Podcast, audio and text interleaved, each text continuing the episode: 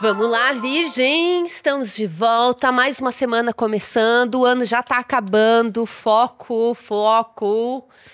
Então vamos que temos novidades nessa semana. A gente tem lua nova em Escorpião, uma lua nova bruxaria, uma lua nova para fazer um ritualzinho, para trabalhar aí a sua bruxaria, as suas energias, as suas vibes, as vibes da sua casa, da sua vida pessoal. Talvez fazer uma viagem, se movimentar, vai para lá, vai para cá. E essa lua pede movimento. É uma lua de inquietação, mas não é uma inquietação nervosa. É, é você sentir o que, que você pode fazer diferente na sua vida, o que, que você quer mudar, o que, que você sente que já deu o que tinha que dar.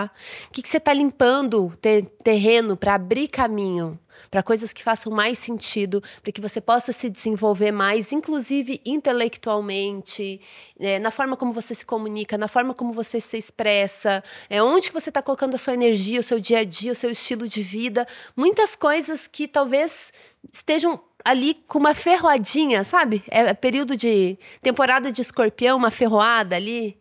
Quero mudar, quero mudar, um bichinho assim um bichinho. Ou, né, a, a coringação comum do fim do ano, porque o fim do ano tá acabando, dá uma loucurinha no fim do ano, dá uma vontade de mudar tudo, e astrologicamente a gente está com trânsitos bem interessantes para fazer boas mudanças, gente, boas mudanças. Mudanças necessárias, não sei se boas, mas necessárias.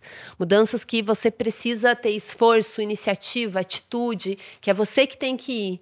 E, e, e muito, muito foco também, muito foco. Eu falo isso porque a gente tem essa lua nova em escorpião, que ativa muito essa causa do, do dia a dia, das energias, da nossa intimidade, da nossa cabeça, da nossa comunicação, do nosso estilo de vida também. E porque nesse final de semana a gente vai ter um aspecto muito especial de Marte fazendo uma conjunção exata com o Sol. Então tem uma renovação. Por isso que essa vontade de mudança, uma mudança de atitude, uma mudança de comportamento, uma mudança na forma como você aplica seus conhecimentos na prática.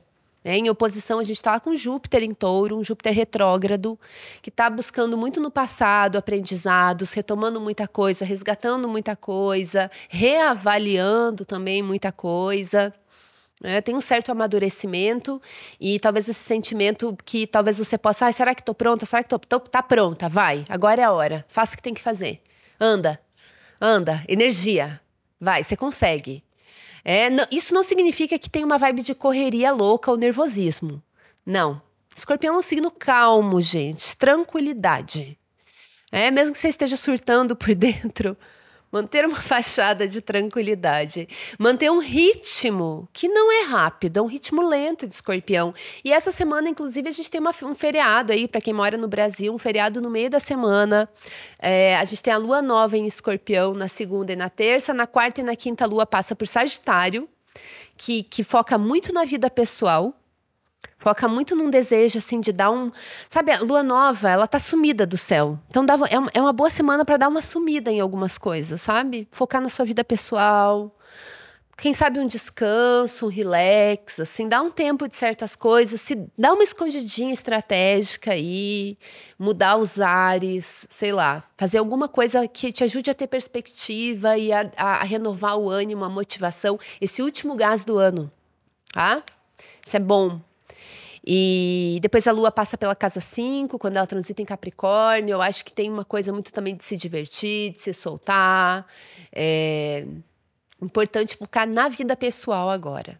Eu acho muito importante. Não que o trabalho não esteja do, dando nada, né? Nada. Não, não é que é, não é isso. Essa semana especificamente tem uma vibe de introspecção e recolhimento que são muito necessários. E esse é o mood da semana tá? Isso é o que eu tenho para falar essa semana. Lembrando que no fim do mês eu vou dar uma oficina de tarô, tirando conselhos com o tarô. É uma oficina online no final de semana. Vou deixar todas as informações no link aqui na descrição do episódio, tá bom? É isso, gente. Até já. Beijo! Mua!